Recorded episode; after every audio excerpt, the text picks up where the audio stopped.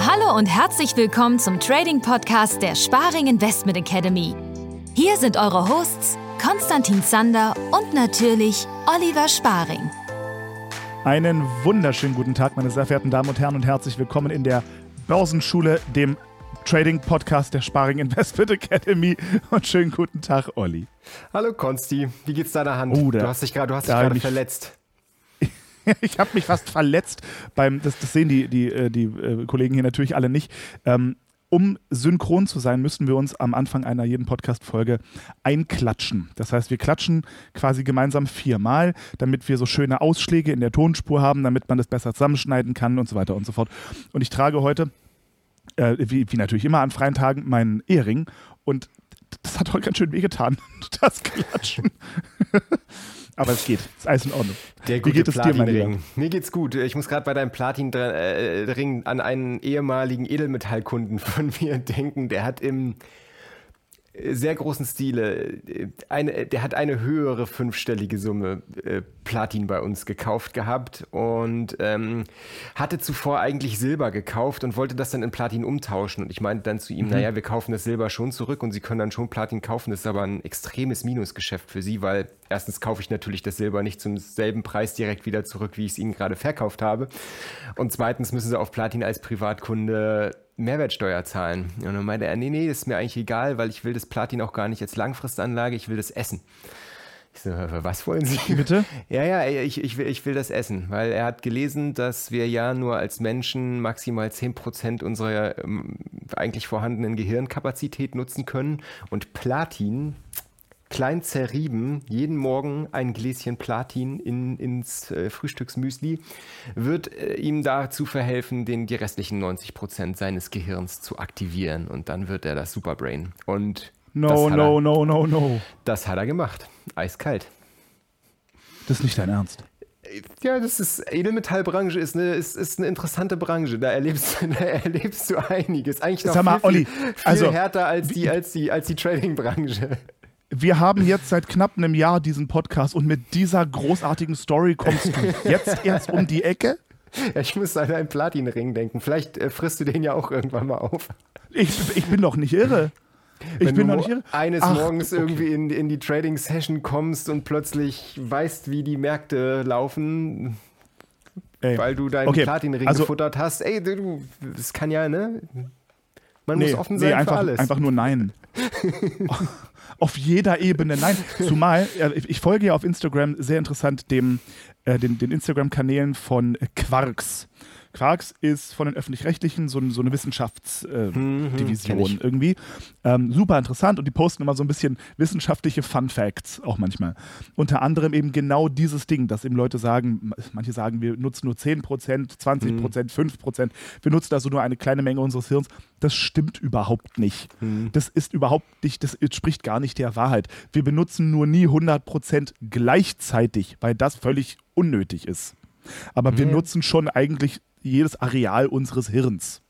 Nee. So, und das, ähm, das du kannst oh Gott, der, ja ich hoffe, ich hoffe, dein Morgen Kunde, einmal an deinem Ehering lecken und dann sehen, was passiert.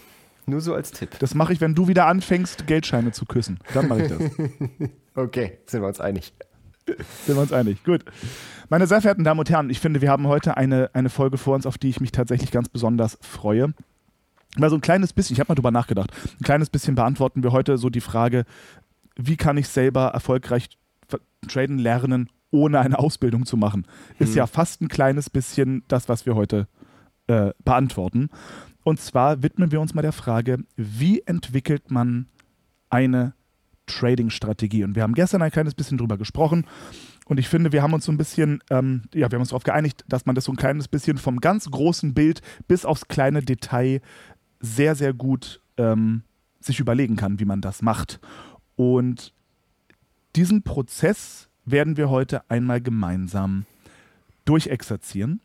Angefangen bei der Frage des, ich glaube, du hast es genannt, welchen Ansatz nimmt man statistisch oder diskretionär Erklär mhm. uns doch mal bitte, was du damit meinst.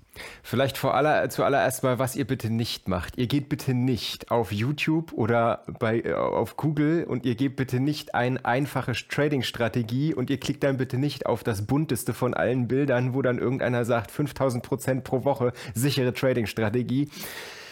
Diese Zeit erspart ihr euch bitte und tut das nicht. Also, wenn ihr eine Trading-Strategie entwickeln möchtet, dann ist es schon von Vorteil, wenn ihr zumindest ein bisschen grobes Vorwissen habt, wie äh, so eine Chart-Software funktioniert, wie man Charts liest, wie man Candlesticks liest und wie das Ganze so grob funktioniert. Also wir gehen jetzt einfach mal davon aus, dass ihr diesen Schritt schon gegangen seid und dass ihr auf jeden Fall schon mal wisst, was ist eine Aktie, was ist ein Future, ähm, was ist eine Option vielleicht und, und wie, äh, wie funktioniert so ein Candlestick-Chart.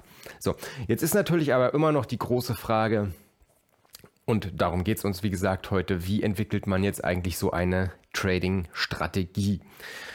Die allererste Frage, die ihr euch dabei stellen solltet, ist, in welche Oberkategorie möchte ich meine Trading-Strategie einsortieren? Soll das ein statistisches Trading-System werden oder soll das ein diskretionäres Trading-System werden? Was bedeutet das? Statistisches System, äh, Trading-System, das sind alle Handelsansätze, die irgendwo einem festen und theoretisch auch komplett automatisierbarem Regelwerk folgen. Sprich, es muss irgendeine mathematisch logische Abfolge an Ereignissen passieren, damit ihr einen Trade eröffnet und ebenso, damit ihr den Trade dann wieder schließt, egal ob jetzt im Verlust oder im Gewinn. So. Ich empfehle euch, wenn ihr überhaupt darüber nachdenkt, so ein statistisches System zu entwickeln, dass ihr euch gleichzeitig damit beschäftigt, wie ihr das automatisiert kriegt. Denn so ein statistisches Trading-System, A, erstmal eins zu finden, was überhaupt funktioniert, ist schon die Hölle, um es mal auf den Punkt zu bringen. Und B, das dann auch noch ähm, nicht automatisiert zu handeln, ist fast schon unmöglich heutzutage. So, es, es, es geht, es gibt immer noch mal diese Glückstreffer, aber ähm, da begebt ihr euch auf einen sehr, sehr ja, schwierigen Pfad.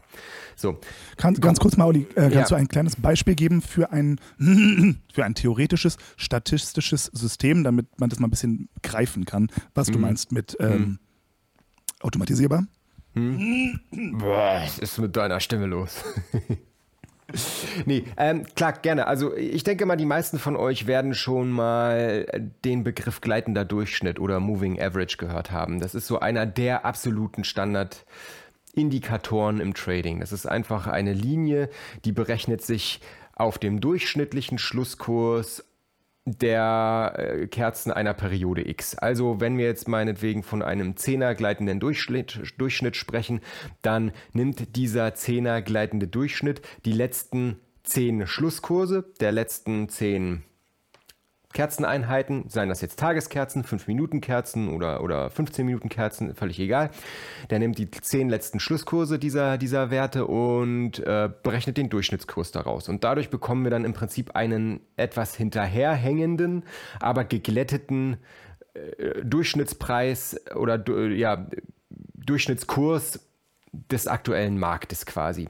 So, und jetzt ist eine ganz klassische Herangehensweise, wir nehmen einen eher kurzfristigen gleitenden Durchschnitt, meinetwegen einen Zehner, und dann nehmen wir einen eher langfristigen gleitenden Durchschnitt. Und dann kann man natürlich, die werden immer in irgendeiner Form nebeneinander herlaufen, manchmal kreuzen sie sich und diese Kreuzungen, die sind so klassischerweise immer ähm, das, was man in jedem Anfängerbuch über technische Analyse liest. Das sind so diese klassischen Trendfolgesysteme. Wenn der kurz laufende Durchschnitt den länger laufenden von unten kreuzt, dann gehe ich long. Und wenn er ihn wieder zurück von oben kreuzt, dann schließe ich meinen Long Trade und eröffne einen Short Trade. An dieser Stelle, soweit funktioniert nicht mehr, leider, auch nicht im längerfristigen Bereich.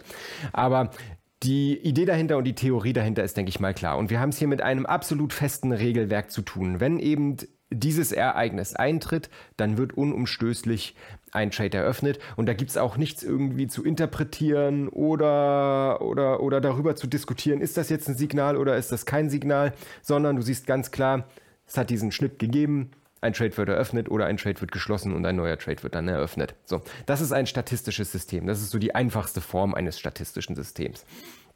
Solche Art-Systeme, wie ich gerade beschrieben habe, die haben. Es gab mal eine Zeit, da hat so etwas funktioniert. Wir haben ja schon das eine oder andere Mal über die Turtle Trader gesprochen, so eine, eine äh, zwei, zwei professionelle Trader, ähm, die einer Gruppe von Laien ihr statistisches Handelssystem beigebracht haben und die über viele, viele Jahre sehr, sehr viel Geld damit verdient haben, bis eben Mitte der 90er Jahre wo dann das Regelwerk dieses Systems öffentlich geworden ist und das Ganze dann schlagartig aufgehört hat zu funktionieren. Und das ist eigentlich auch schon der ganze Haken an der Sache. Sobald die Regeln so eines statistischen Systems bekannt werden und sobald zu viele Menschen anfangen, dieses statistische System nach dem gleichen Regelwerk zu handeln, desto weniger funktioniert es, weil die Märkte einfach nicht diese Liquidität hergeben, um eben zu viele Orders nach dem gleichen mechanischen, statistischen Regelwerk zur selben Zeit durchführen zu können, ohne dass man sich damit selber den Preis kaputt macht. Da wollen wir jetzt mal nicht zu tief einsteigen. Und hier ist auch schon das Problem an der ganzen Sache, dadurch, dass der Markt mittlerweile voll mit Abertausenden von Trading-Algorithmen ist. Und mit dem Markt meine ich eigentlich sämtliche, sämtliche Märkte, sämtliche Futures-Märkte überhaupt. Ähm, funktionieren in der Regel solche einfachen statistischen Systeme nicht mehr. Alles, was irgendwie worauf man relativ schnell kommt, was irgendwie simpel von der Idee her ist, haben schon abertausende Leute vor euch erfunden und genau so versucht umzusetzen. Und deswegen funktioniert das heute eben gar nicht mehr so einfach. Bedeutet im Umkehrschluss, wenn ihr euch die Arbeit machen möchtet und versuchen wollt, ein statistisches Handelssystem zu entwickeln, dann müsst ihr damit sehr, sehr viel Zeit verbringen. Es gibt einen ich glaube, da habe ich auch schon mal von erzählt. Es gibt einen äh, professionellen Trader in den USA, der heißt Kevin Davy. Äh, der hat auch schon diverse Male die Trading-Weltmeisterschaft mit seinen eigenen Algorithmus, äh, äh, mit seinen eigenen Algorithmen gewonnen. Und der hat ein ganz interessantes Buch über das Thema geschrieben und da meinte er, er sitzt eigentlich jeden Tag, sieben Tage die Woche an seinen statistischen Systemen, versucht die weiterzuentwickeln oder neue zu entwickeln. Und er kommt im Schnitt so im Jahr einmal auf eine Idee, die funktioniert. Und diese Idee, die verdient dann für ihn ein, zwei, drei, wenn es gut geht, vier Jahre Geld und dann hört sie schlagartig auf zu funktionieren. Und dann muss er natürlich die nächsten statistischen Systeme parat haben, in petto, damit er weiter Geld verdienen kann. So, und äh, ihr seht schon, worauf das hinausläuft. Es ist natürlich irgendwo der Traum von jedem Trader, so einen Trading-Algo zu finden, der dann automatisch für ihn handelt und er selbst kann sich schön an den Strand in die Sonne legen. Ich habe mich selber viele Jahre damit beschäftigt und äh, ich sage auch gleich, dass das, das geht. Man, man findet solche Systeme immer wieder, die dann eben eine Zeit lang Geld, äh, Geld verdienen. So, wir, wir machen das selber auch nach wie vor. Aber das ist schon sehr, sehr aufwendig und das ist unterm Strich auch viel aufwendiger als eben ein diskretionäres Handelssystem zu lernen, womit wir bei Punkt 2 wären. Wenn ihr eben nicht statistisch unterwegs sein wollt, dann müsst ihr ein diskretionäres Handelssystem entwickeln und da geht es dann darum zu lernen, den Markt zu lesen, objektive Indizien zu sammeln, die einem der Markt zur Verfügung stellt, im Bereich des Orderflow in der Regel und der Marktstruktur, und diese dann aber eben mit dem menschlichen Köpfchen auszuwerten, zu interpretieren und darauf seine Handelsentscheidungen basieren zu lassen. Und das ist dann eben kein das ist dann eben nicht automatisierbar, weil da spielt dann immer noch unsere menschliche Erfahrung, unsere menschliche Einschätzung der Lage eine Rolle.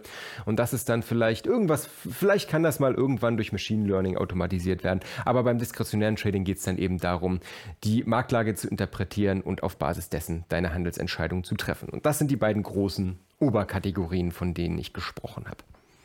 Ich glaube, sobald es möglich ist, einen diskretionären Handelsansatz maschinell zu reproduzieren, ich glaube, dann müssen wir uns alle nochmal ganz anders an die Märkte setzen und nochmal ganz anders gucken, wie wir jetzt traden. Weil sobald das vielleicht durch Quantencomputer oder so möglich ist, hm. dann werden sämtliche Regeln nochmal gebrochen werden müssen. Ja. Anders geht es gar nicht.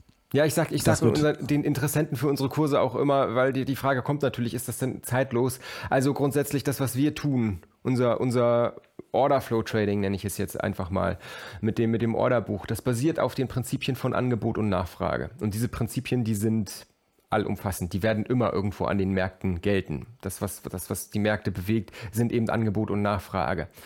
Nichtsdestotrotz die Märkte verändern sich und gerade mit technologischem Fortschritt und technologischer Veränderung äh, muss man sich von Zeit zu Zeit gravierend an die Märkte eben anpassen. Wer vielleicht in den 90ern oder 2000er Jahren noch gut mit seinen Trading-Algos ähm, zurechtkam und damit gutes Geld verdient hat, der ist vielleicht irgendwann mit der Situation auch konfrontiert gewesen, dass er sich, dass er komplett umdenken muss, äh, um, um noch weiter an, an der Börse Geld zu verdienen. Und so eine Situation kann immer kommen.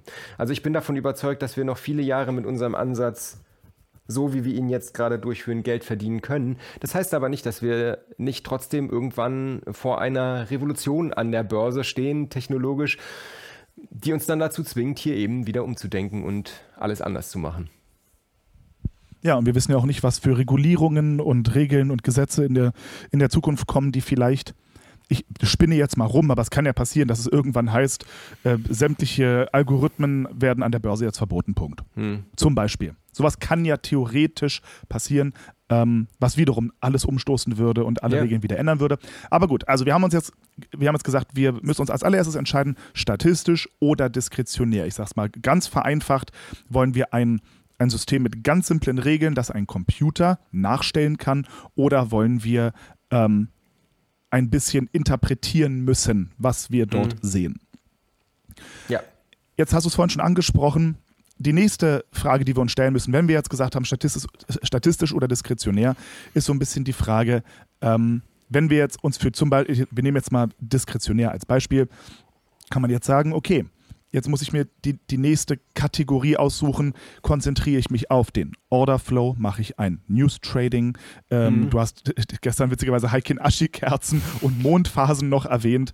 Ähm, da gibt es also so die nächste, die, die nächste Reihe an Fragen, die wir uns stellen müssen. Denn ganz wichtig, und das sollte man vielleicht auch vorweg sagen, man sollte, wenn man ein eigenes System entwickelt, sollte man sich erstmal immer nur für eines entscheiden und dann jedes, jeden Parameter ganz langsam und kleinteilig verändern, um mhm. am Ende eine funktionstüchtige äh, Strategie zu entwickeln. Das mhm. heißt, erste Frage, statistisch oder, oder diskretionär. Wir beide gehen für diese heutige Podcast-Folge jetzt mal wahrscheinlich eher in Richtung diskretionär.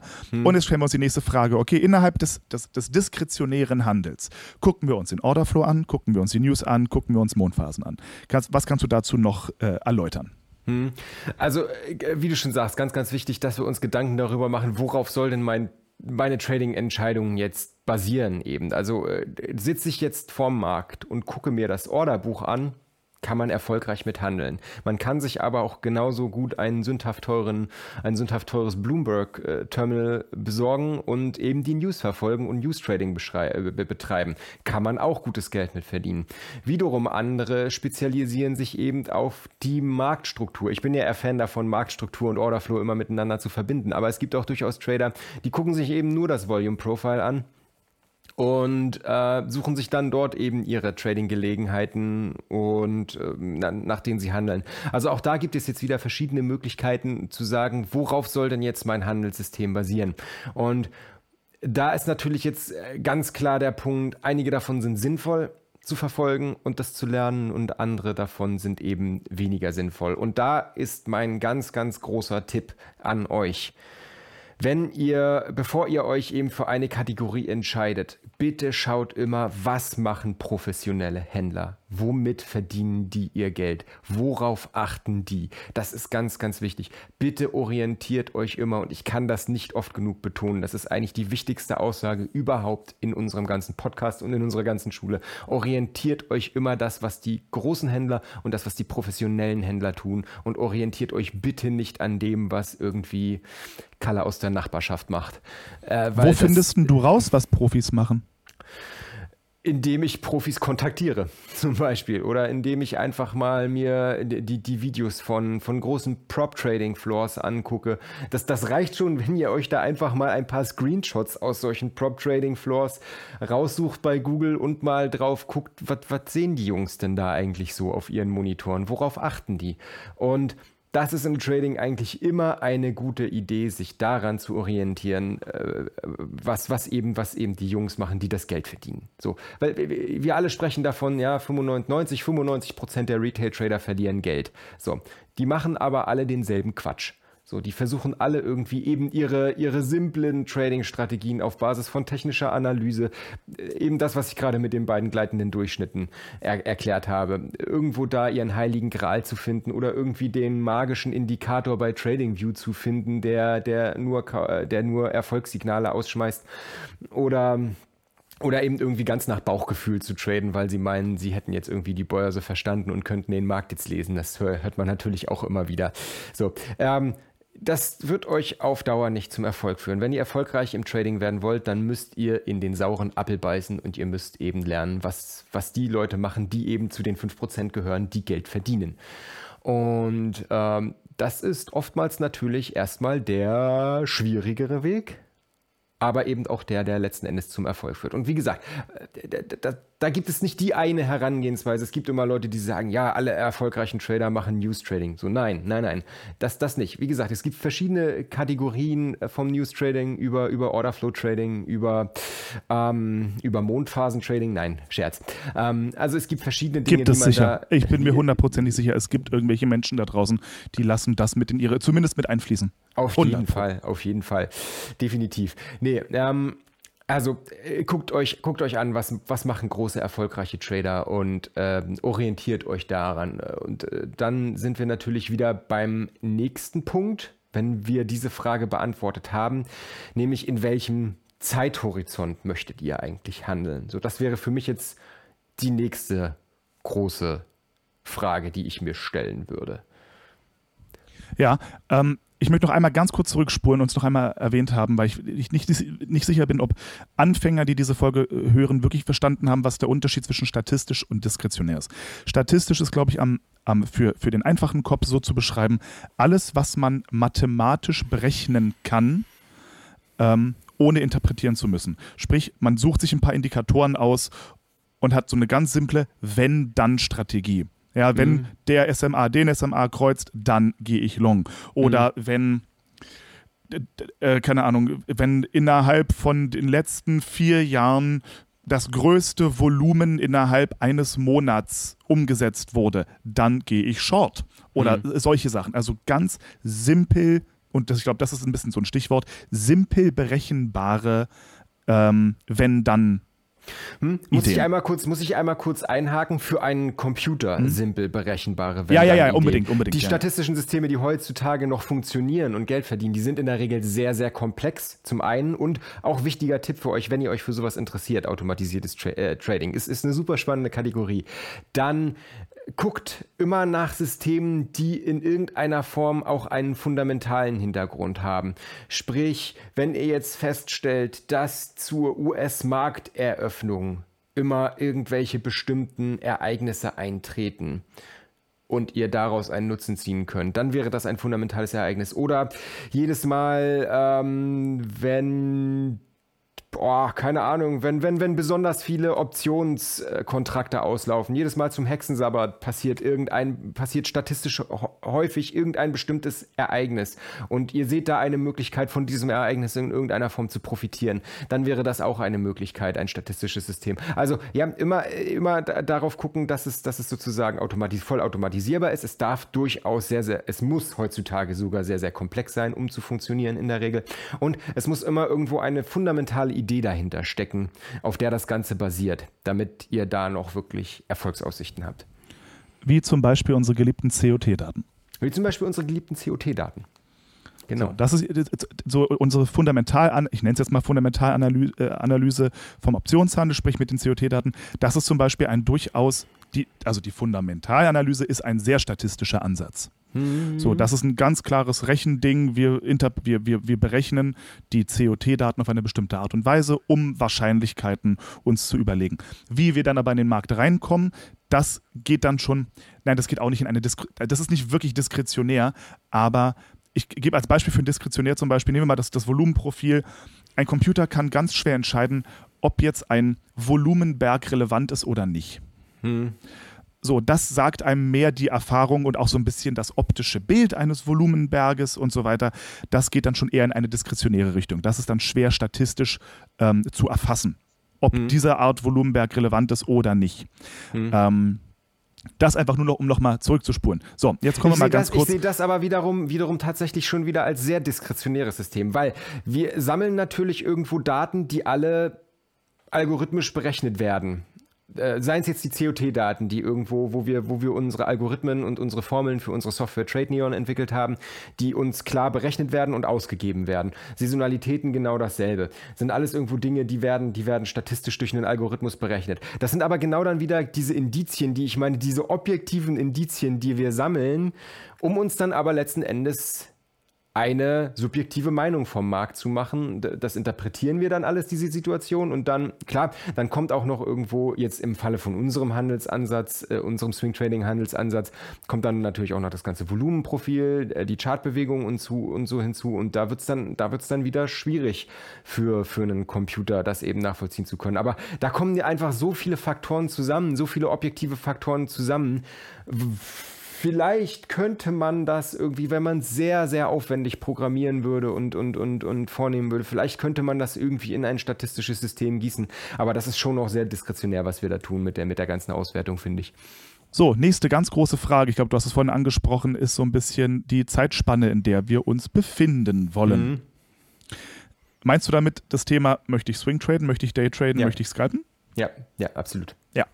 Ja, so, und das ist, ich finde, das jetzt, jetzt wird es menschlich irgendwie, weil das muss man jetzt für sich selber wirklich entscheiden, ja. wie man gerne, ähm, vor allem auch wie man emotional mit den Trades umgehen kann.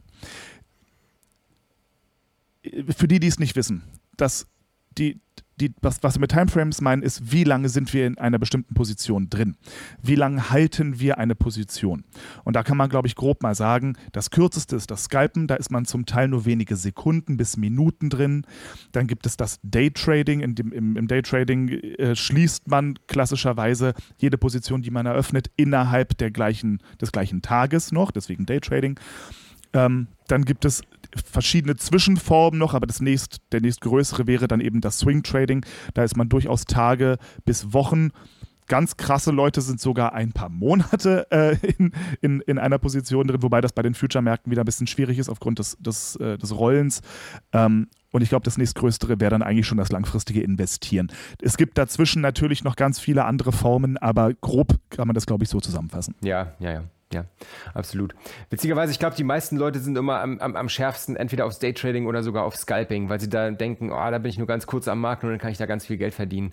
Was auch per se nicht unbedingt falsch ist. Ihr könnt schon, ihr könnt schon im Daytrading und im Scalping das meiste Geld verdienen, aber es setzt dann halt eben auch die meiste Erfahrung voraus. Und das, das, darüber muss man sich immer im Klaren sein.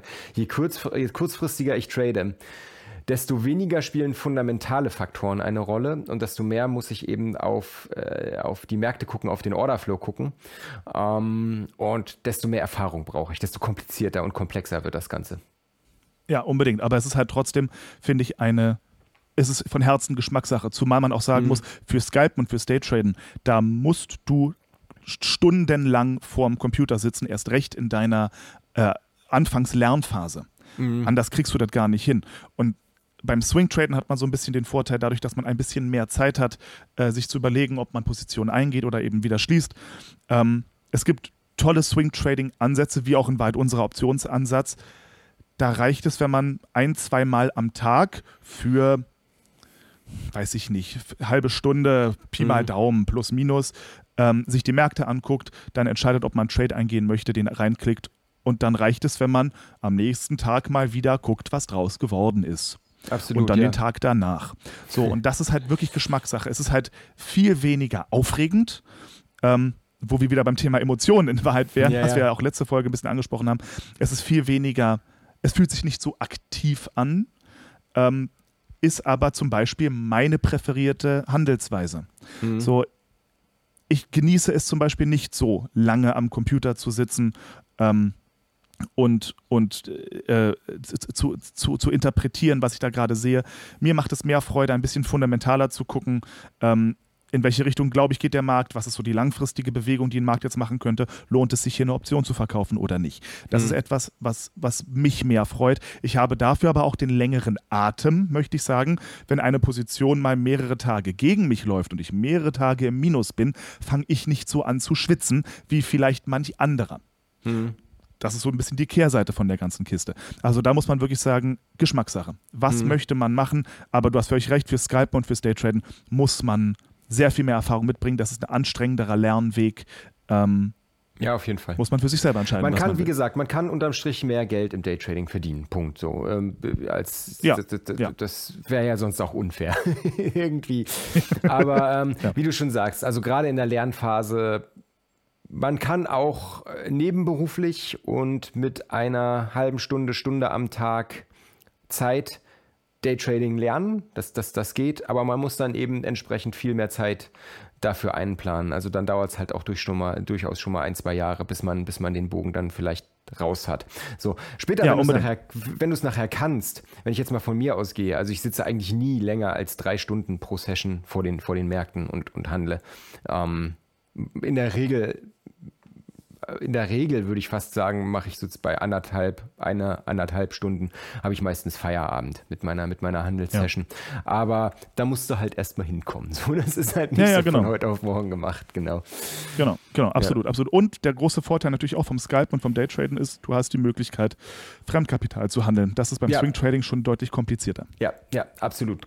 Auch wichtiger Punkt. Hm. Ja. So, dann die nächste Stufe der Überlegung bei einer, von einer eigenen Trading-Strategie ist natürlich jetzt, jetzt gehen wir mal ein bisschen ans Fleisch, welche Art Strategie möchte ich denn? Und wir denken an Momentum-Strategien, Pullback-Strategien, Breakout-Strategien, Range-Strategien. So, ähm, lass uns mal, bevor wir jetzt anfangen, alle Strategien, weil die kann man googeln, googelt die Worte. Ja? googelt Momentum, googelt Pullback, Breakout, Range. Lass uns mal ganz kurz aufs Thema Pullback kommen, weil das erklärt auch vielleicht ganz schön so ein bisschen nochmal die Kurve in Richtung Volumen und so weiter. Was ist zum Beispiel eine Pullback-Strategie? Hm. Eine Pullback-Strategie bedeutet, ihr befindet euch in einem übergeordneten Trend.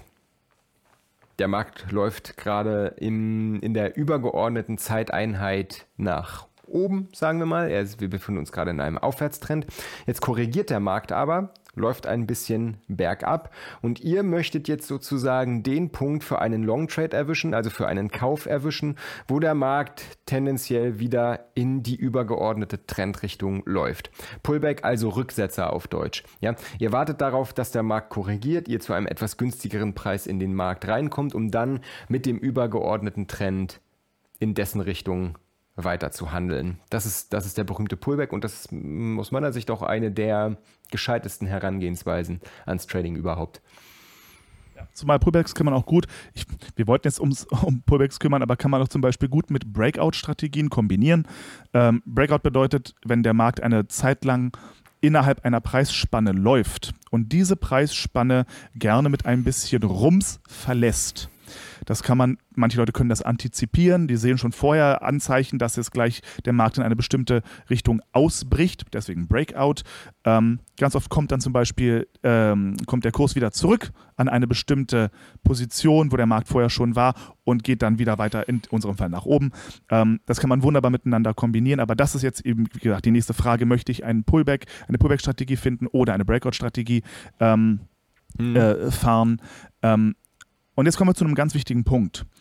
Weil jetzt muss man für sich, auch wenn es kein statistisches System ist, wenn wir im, Dis im diskretionären Handel sind, aber so ein bisschen muss man für sich selber ja anfangen, jetzt doch eine Statistik zu führen, indem Ja. man guckt, was, wenn der Markt korrigiert, wenn wir in einem Trend sind und der Markt korrigiert, was beobachte ich? Was sehe ich an den Punkten, wo der Markt dann wieder in unsere Richtung dreht? Mhm. Gibt es da bestimmte, im Volumenprofil gibt es da bestimmte äh, Sachen, die ich beobachten kann? Im Orderflow gibt es bestimmte Dinge, die ich äh, beobachten kann? Im Markttempo, in der Positionsgröße gibt es Dinge, die ich beobachten kann, die sich bei solchen Pullbacks wiederholen und die ich für meine eigene Strategie nutzen kann. Und das ist, glaube ich, der große Kasus Knacktus. Jetzt sind wir an dem Punkt, wo man für sich selber auch gerne schriftlich eine Statistik führen muss. Und jetzt spätestens jetzt anfangen muss, Statistik ja. zu führen, um rauszufinden, funktioniert meine Überlegung hier. Funktioniert meine Überlegung und in welchem Umfeld funktioniert sie eben am besten? Denn wir wollen ja am Ende ja. möglichst immer die Situationen handeln, wo wir die höchste Wahrscheinlichkeit haben auf einen Gewinner, logischerweise.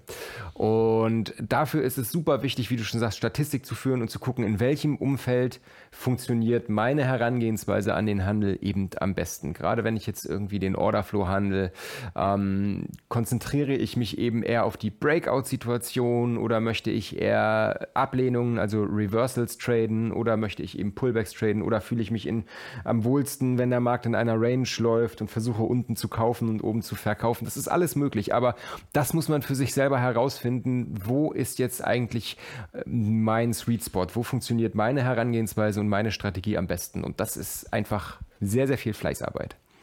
Ja, und jetzt kommen wir zum nächsten Punkt. Nicht nur, wo funktioniert es am besten, sondern auch, in welchen Märkten funktioniert das am besten. Mhm. Es ist, glaube ich, nicht unklug, sich gerade am Anfang, gerade wenn man in ins, äh, Richtung Scalping oder Daytrading möchte, sich auf ein paar Märkte zu reduzieren. Und da habt ihr natürlich jetzt eine Fülle an mhm. Märkten, äh, angefangen bei den Indizes, ne, ob wir jetzt einen ES handeln, also den, den äh, Mini-Future auf einen S&P 500, ob wir uns äh, in, in, in, ins Erdöl wagen oder in andere Rohstoffe, ob wir im Gold sind. Ähm, da da kann man jetzt nichts vorgeben, außer dass man vielleicht vor, also ich würde einen liquiden Markt nehmen. Ich ja. würde, ich zum Beispiel für Anfänger würde ich immer den Erdöl empfehlen, weil der ist super liquide, der, da handeln genug Leute, aber der ist noch nicht ganz so schnell wie ein äh, ES zum Beispiel. Mhm. Da hat man, ein, hat man die Sekunde mehr Zeit zu überlegen, ob das jetzt vielleicht eine gute Idee ist oder nicht. Mhm. Ähm, deswegen, ich empfehle für Anfänger immer den CL. Was sagst du? Ja, momentan ist er ganz schön schnell durch die ganze Ukraine-Kriegssituation. Ja, also dieses Jahr da eine ganze Menge mehr Volatilität als sonst klassisch war. Nein, du hast völlig recht. Also normalerweise würde ich auch den, e, den CL tatsächlich so als, als Anfängermarkt am ehesten empfehlen. Zurzeit doch eher den ES ähm, aufgrund, wie gesagt, der ganzen Erdöl-Volatilitätsgeschichte dieses Jahr. Ähm, genau, aber vielleicht da auch nochmal einen Schritt zurück. Ähm, wir gehen jetzt schon automatisch davon aus, dass die Leute da draußen sich für Futures entschieden haben, äh, für ihren Handel. Aber wenn es darum stimmt, geht, eure, eure Märkte auszuwählen, dann seid ihr natürlich grundsätzlich erstmal mit der Frage konfrontiert, was für ein, Handel, was für ein Handelsinstrument nehme ich überhaupt. Und ich weiß nicht, ob ich das heute schon angesprochen habe.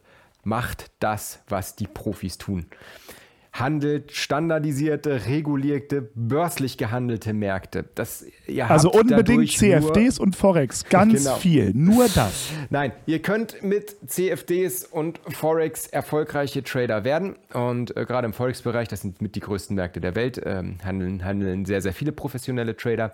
Aber ihr nehmt euch damit die wesentlichsten Vorteile, die ihr einfach als private Retail-Trader haben könnt. Und auf diese Vorteile zu verzichten, macht einfach in keinster Weise Sinn. Deswegen konzentriert euch das, konzentriert euch auf die Instrumente, die eben große und institutionelle Trader handeln. Das sind das sind Aktien, das sind ETFs, das sind Futures und das sind Optionen. Und gerade für uns im, im Daytrading-Bereich sind eben Futures der absolute Standard. Ähm, jeder, jeder Prop-Trader handelt Futures. Und ähm, in, in diesem Sinne würden wir euch dementsprechend auch sehr ans Herz legen, das, das zu tun. Denn ihr habt einfach sehr, sehr viele Vorteile. Ihr habt Level 2 Marktdaten, ihr könnt, die Markt, ihr könnt die Markttiefe sehen, ihr könnt genau im Orderbuch sehen, wo befinden sich die Limit Orders. Ihr habt MBO-Daten zur Verfügung, ihr habt eben das Volumen Ganz, ganz wichtig. Äh, Volumen habt ihr im, im Forex nicht, weil die Preise dort eben nicht von der Börse gestellt werden, vom, sondern vom Broker und dementsprechend das Ganze auch nicht irgendwo standardisiert ist. Ähm, und insofern auch hier wieder mein Appell an euch. Orientiert euch unbedingt an dem, was die Leute tun, die Geld verdienen im Trading. Und das ist eben ganz klar in unserem Fall jetzt, was, was das Daytrading angeht, der, der, Future-Bereich. Ja, so. Ähm beziehungsweise der Future-Optionsbereich für uns Swing Trader. Genau, was, was die Swing Trader angeht, ähm, richtig. Wobei, und ich möchte gerade mal eine, eine, Lanze brechen, es gibt tolle Swing Trading-Ansätze, die auch ähm, direktional die Futures handeln. Und äh, da bin ich ja ein bisschen am entwickeln, gerade, dass wir das äh, für unsere Kurs 3 Kunden ein kleines bisschen erweitern, weil das natürlich auch die Rendite ein kleines bisschen erhöht. Aber das ist noch ein bisschen Zukunftsmusik, darüber reden wir später. Klar. Ähm, gut. Gesetzt dem Fall, du hast dich jetzt entschieden für einen Markt und gesetzt dem Fall, wir nehmen jetzt mal die Futures-Märkte. Jetzt wird's, ähm, jetzt gehen wir langsam in Richtung Detail und das finde ich nicht ganz unwichtig. Jetzt ist so ein bisschen die Frage, wie lasse ich mir diesen Markt anzeigen? Was für eine Art nehme ich einen Kerzenchart, nehme ich einen Linienchart, nehme ich einen Footprint-Chart, äh, mache ich es auf Tagesbasis, auf Wochenbasis, auf 5-Minuten-Basis ganz, ganz, ganz wichtige Entscheidung und vor allem jetzt kommen diese kleineren Parameter, die man mit äußerster Vorsicht nur ändern sollte. Wenn ich mhm. mich jetzt entscheide für jetzt im Daytrading zum Beispiel für fünf Minuten Kerzen, bis ich anfange, diese 5 Minuten Kerzen auf 15 Minuten Kerzen zu ändern, zum Beispiel, weil meine Statistik nicht funktioniert, würde ich dringend vorschlagen, erstmal über mehrere Wochen zu versuchen, eine Strategie auf 5-Minuten-Kerzenbasis zu finden. Hm. Weil es gibt andere Parameter, die man ein bisschen leichtfertiger wechseln sollte, bevor man so etwas ändert. Wie findest ja. du das? Ja, da sind wir jetzt natürlich in der großen Welt der Chart-Softwares und der Chart-Software-Setups. Ähm, also, was du gesagt hast, völlig richtig. Versucht da nicht irgendwie wild hin und her zu springen, sondern versucht euch erstmal an Dingen äh, zu orientieren, die ihr verstanden habt, die ihr wisst, wie das funktioniert und versucht da nicht irgendwie wild zwischen diversen Zeiteinheiten und diversen Setups hin und her zu springen, sondern versucht euch Dinge anzeigen zu lassen, die ihr, wie gesagt, versteht, die ihr interpretieren könnt. Und auch hier wieder der, der Hinweis, ich weiß, ich gehe euch damit auf den Senkel, aber es ist einfach so wichtig. Guckt nach, dass ihr eine Software verwendet, die eben auch von Profis verwendet wird. Ähm, wenn ihr da irgendwie versucht, mit dem MetaTrader jetzt CFDs zu handeln, dann legt ihr euch selbst massive Steine in den Weg. Insofern, äh, das Thema Chartsoftware haben wir auch schon mal eine Folge, glaube ich, drüber gemacht, ist ein leidiges. Es gibt da nicht die eierlegende Wollmilchsau. Jedes Chartsoftware hat ihre Vor- und Nachteile. Ähm, so die, die, die Standard Profi-Softwares wie jetzt äh, Ninja Trader, der ist technisch manchmal ein Idiot. Sierra Chart ist äh, meine persönliche Wahl, aber ist unfassbar komplex. Erstmal, wenn man, wenn man damit startet. Atas ist super, ähm, äh, aber ziemlich teuer am Anfang und ähm, hat einige Funktionen nicht, die ich bei Sierra wiederum sehr zu schätzen weiß. Also äh, jede Chart-Software ist irgendwo in sich ein Kompromiss.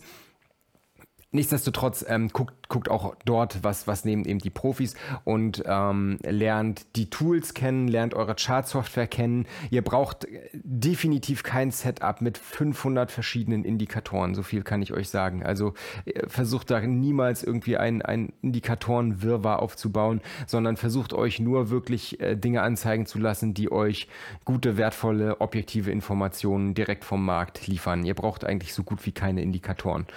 So viel kann ich euch schon mal verraten, was das, was das Training angeht. Genau. Und dann äh, guckt einfach, dass ihr, dass ihr da euren, euren, euren Weg findet und dass ihr euch ähm, erstmal mehrere Wochen bis Monate an an einer Herangehensweise und an einer Einstellung, nenne ich es jetzt mal im weitesten Sinne, orientiert und versucht damit warm zu werden. Und lasst euch gegebenenfalls vielleicht von jemandem helfen, der, der Ahnung von der ganzen Sache hat. Ja, so, und jetzt, jetzt äh, hast du es schon ein bisschen vorweggenommen. Äh, nächste Thema wäre nämlich für mich jetzt Indikatoren gewesen. Also, wenn mhm. man sich einmal entschieden hat, wie man sich den Chart anzeigen lassen will, mit welcher Art, ich glaube, Kerzen sind wir uns alle einig, dass es schon Kerzen sein sollten. Ja. Ähm, aber eben Tageskerzen, Wochenkerzen, Minutenkerzen. Ähm, Footprint-Chart ist ja auch eine Art Kerzenchart, muss man ja sagen, äh, mhm. wo man ein bisschen mehr noch äh, sehen kann.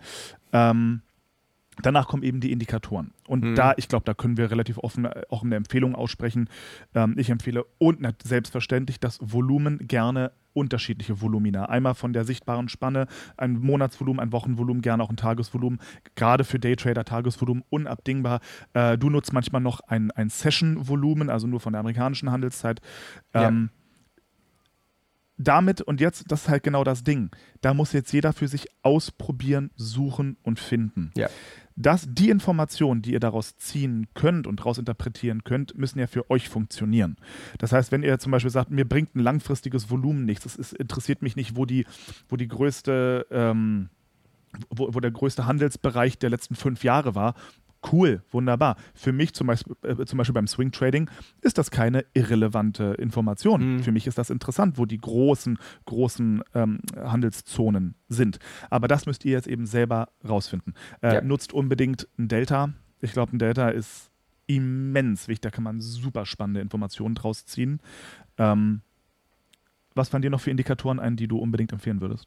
Also wie gesagt, ich, ich benutze jetzt gar nicht unbedingt im klassischen Sinne Indikatoren. Wenn wir jetzt mal von dem ausgehen, was hm. ich, also ich habe, wie gesagt, äh, mein Handwerk, bei dem ich letzten Endes auch geblieben bin, habe ich in einem Prop Trading Floor in London gelernt und ähm, die meisten von den Jungs, die haben diverse Orderbücher offen nebeneinander auf einem Bildschirm und die haben dann eventuell noch ein Market Profile auf, mehr nicht. So, das, damit handeln die und damit handeln die teilweise siebenstellige Summen pro Tag. Punkt.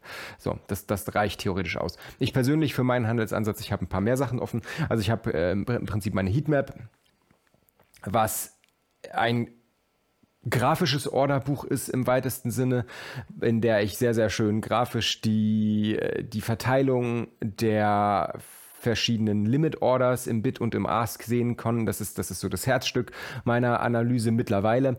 Ähm, damit analysiere ich, wie gesagt, den Orderflow. Dann habe ich eben auch äh, Market Profiles auf Wochen-, Tages- und Session-Basis offen und das gleiche nochmal mit Volume Profiles, Market, Volume und Session. Ich habe einen 5-Minuten-Kerzenchart offen und ich habe zwei Footprint-Charts auf. Das ist eigentlich schon mehr, als man braucht, muss ich dazu sagen. So, ich achte, wie du schon sagst, aufs Delta. Das ist im Prinzip die, die Differenz aus Market-Käufen und Market-Verkäufen innerhalb einer bestimmten Handelsperiode. Da achte ich sehr, sehr stark drauf. Ähm, und ansonsten war es das. Jetzt so diese klassischen Indikatoren, MACD, RSI, Moving Average, wie sie alle heißen. Habe ich nichts, brauche ich nicht. Ja, also für mich nur zur Erklärung, für mich sind Sachen wie das Volumen, das Delta, das äh, fällt jetzt für mich auch in, in die Kategorie Indikatoren. Ja, ja, ja, weil das, ja, ja, äh, der Chart ist für mich wirklich nur die Kerze. Deswegen ja, ist jetzt für mich das Volumen auch ein Indikator gewesen. Aber jetzt äh, und ganz, ganz wichtig, um, um, das jetzt, weil ich habe das jetzt, ich habe das jetzt gerade so ein bisschen abfällig gesagt, das, das ist nicht so gemeint. Ähm, ich, ich, äh, mein, mein, mein Vater zum Beispiel, der, der auch tradet, ähm, der handelt mit dem RSI sehr, sehr erfolgreich. Also der hat eine Trading-Strategie entwickelt, der guckt jetzt nicht nur auf den RSI, der hat das sehr, sehr ausgeschickt weiterentwickelt und hat da ein sehr komplexes Handelssystem drauf entwickelt. Aber ähm, der benutzt zum Beispiel den RSI. Also es sind Dinge, das sind durchaus Dinge, auf die achten sehr, sehr viele Menschen. Sei es jetzt, sei es jetzt vielleicht ein RSI oder sei es jetzt äh, gerade auch der VWAP, äh, ganz, ganz wichtiger Indikator, auf den eben auch institutionelle Händler schauen. Also da gibt es schon durchaus Dinge. Aber äh, was ich eigentlich sagen wollte, ist, kleistert euch jetzt nicht mit tausend verschiedenen technischen Indikatoren, die irgendwie irgendwas auf der Basis der Vergangenheit berechnen zu. Das, das wird euch nicht weiterhelfen. Das, das wollte ich so. eigentlich damit sagen. Und jetzt geht's, jetzt geht's tatsächlich nämlich los, weil ab jetzt beginnt das eigene Statistikführen. Jo. Jetzt muss man sich für ein paar Regeln entscheiden. Und das sind halt in den meisten Fällen so ein bisschen eben Wenn-Dann-Regeln. Ja. Wenn der Kurs an eine von mir durch in unserem Fall das Volumenprofil definierte Zone kommt, dann möchte ich sehen, dass das und das und das passiert. Ähm, und dann fängt man mal an, Statistik zu führen. Natürlich bitte immer ja. ein Demokonto. Aber dann sagt man zum Beispiel, wenn der Kurs an eine Zone kommt und dort besonders viel Volumen umgesetzt wird und in, im äh, im, Foot, im, im Footprint-Chart auf einmal äh, mehrere Stacked Imbalances zu sehen sind, genau an der Zone, dann gehe ich von einer Trendwende um und äh, eröffne die Gegenposition. Genau. So, also zum Beispiel. Und damit fängt man mal genau, an. Also wie, wie, du schon sagst, das sind ja genau diese objektiven Informationen, die, von denen ich die ganze Zeit spreche, die wir jetzt hier sammeln. Und äh, wenn ein bestimmtes Setting an diesen Informationen kommt oder ganz einfach ausgedrückt, wenn genügend dieser Informationen kommen, dann hast du dein Trade Setup im Prinzip. Und dann musst du dir noch überlegen, wo du reingehst in den Markt, wie du den Trade dann managst und solche Dinge. Aber das ist dann, das ist dann genau die Fleißarbeit, von der du gerade gesprochen hast. Da müsst ihr jetzt wirklich Statistik führen und gucken, was funktioniert für euch. Nur weil das jetzt für, äh, für euren Nachbar, äh, der, der ein ähnliches Handelssystem funktioniert, der vielleicht seine Trades total aggressiv managt und den Stop immer sehr, sehr eng nachzieht, ähm, heißt das noch lange nicht, dass das für euch funktioniert. Ihr müsst da wirklich für euch feststellen, was für ein Trader-Typ seid ihr und welche Herangehensweise funktioniert eben für euch. So, und dann kann man Kleinkram ändern, wie, da kann man gucken, wenn das, was ich sehen möchte, passiert, gehe ich dann Market rein oder packe ich mir eine Limit Order äh, unter den Schlusskurs der vorletzten Kerze Zum oder Beispiel. so. Ähm, und da kann man jetzt eben anfangen, rumzu, ich nenne es jetzt mal vorsichtig, rumzuspielen, beziehungsweise die Statistik leicht anzupassen, wenn du merkst, okay, das, was ich mir vorgestellt habe, passiert immer erst eine Minute später, nachdem ich es wollte. Wie könnte ich jetzt meine, meine Strategie ein bisschen anpassen, um den bestmöglichen Trade da mitzunehmen? Ja. Und das ist jetzt aber eben eine Fleißaufgabe und auch ein bisschen eine Frage der Zeit. Erwartet nicht, dass ihr da innerhalb von einer Woche eine funktionstüchtige Strategie entwickelt habt. Wenn ja, Gratulation, habt ihr mega Glück gehabt. Aber geht mal davon ja. aus, dass dass das durchaus ein paar Monate kosten wird, bis ihr da etwas entdeckt habt, was wiederholbar ist, was reproduzierbar ist mm. ähm, und was ihr immer wieder äh, in den verschiedenen Märkten sehen könnt und auch handeln könnt. Richtig. Und damit haben wir es, glaube ich. Das war's. Damit habt ihr eure eigene Trading-Strategie entwickelt und äh, genau. Jetzt natürlich vielleicht ein bisschen die Frage beantworten, wozu soll ich denn jetzt noch eine Trading-Ausbildung machen? Haha um euch diesen Weg sehr, sehr, sehr stark zu verkürzen. Ganz Und zwar deutlich zu verkürzen, weil ja. alle, die jetzt zum Beispiel nicht wissen, was ein SMA ist, alle, die nicht wissen, was Heikin-Ashi-Kerzen sind und so weiter, das lernt, das könnt ihr natürlich jetzt googeln und mühselig euch zusammensuchen oder ihr bekommt es von uns sehr gut erklärt und vor allem auch am Ende lernt ihr natürlich die Statistik, die wir schon, oder beziehungsweise die du schon längst geführt hast und die Entdeckung, die du gemacht hast. Hm die bekommt ihr bei uns natürlich auf einem silbernen, Bl äh, auf einem silbernen Tablett serviert. Auf Sprich, ihr lernt Blech. bei uns eine funktionstüchtige Strategie. Punkt. Genau, also ihr, ihr, lernt äh, nicht nur eine Strategie und das ist, das ist mir persönlich ganz, ganz wichtig, weil es, ich könnte jetzt, ich könnte jetzt 20 Tradern genau meinen Handelsansatz zeigen und sagen, macht mal, äh, das, das funktioniert aber so nicht. Äh, und äh, eben aus genau den Gründen, die wir gerade im letzten Punkt besprochen haben. Ähm, nicht jede Strategie funktioniert für jeden Händlertyp gleich. Wir alle denken anders, wir alle sehen die Märkte etwas unterschiedlich. Wir sind einfach Menschen und Menschen sind unterschiedlich und deswegen funktioniert nicht jede Herangehensweise für jeden Tradertyp. So, Deswegen ist es mir wichtig, dass ihr das ganze theoretische Grundwissen habt. Was ist eben überhaupt grundsätzlich sinnvoll zu traden? Was, äh, was für Möglichkeiten habe ich? Deswegen sage ich immer, unser Theoriekurs, der ist ein großer, riesiger Baukasten an, an Möglichkeiten. Ich zeige euch ganz genau, wie ich dieses Werkzeug verwende, um meine Türmchen zu bauen. Ich äh, möchte aber auch, dass ihr, dass, dass jeder Kunde in der Lage dazu ist, äh, dieses Werkzeug dazu benutzen, um eigene Dinge zu errichten oder eben meine Strategie, meine Herangehensweise Vorgehensweise so für sich anzupassen, dass sie eben für sich selbst funktioniert. Das ist der springende Punkt. Sehr gut. Also ihr Lieben, ran an die Märkte, entwickelt eure Trading-Strategien. Wenn ihr Fragen habt, meldet euch gerne bei uns. Wir helfen euch gerne weiter. Und ansonsten wünsche ich fantastische Trails, eine wunderbare Woche und dir, Olli, auch ganz viel Freude bei der Messe, Jawohl. die jetzt ist. Morgen geht's los, ab nach Frankfurt, World of Trading Messe. Wenn ihr das hier hört, dann waren Wunderbar. wir schon da, wir werden berichten. Alles klar. Und danach sehen wir uns auch in Fulda. Ihr Lieben, macht's gut. Schöne Woche euch. Ciao. Macht's gut. Ciao. Vielen Dank fürs Zuhören. Für weitere Informationen oder aus reiner Neugierde besuch uns auf www.sparing-academy.de. Wir haben einen kostenlosen Börsencrashkurs.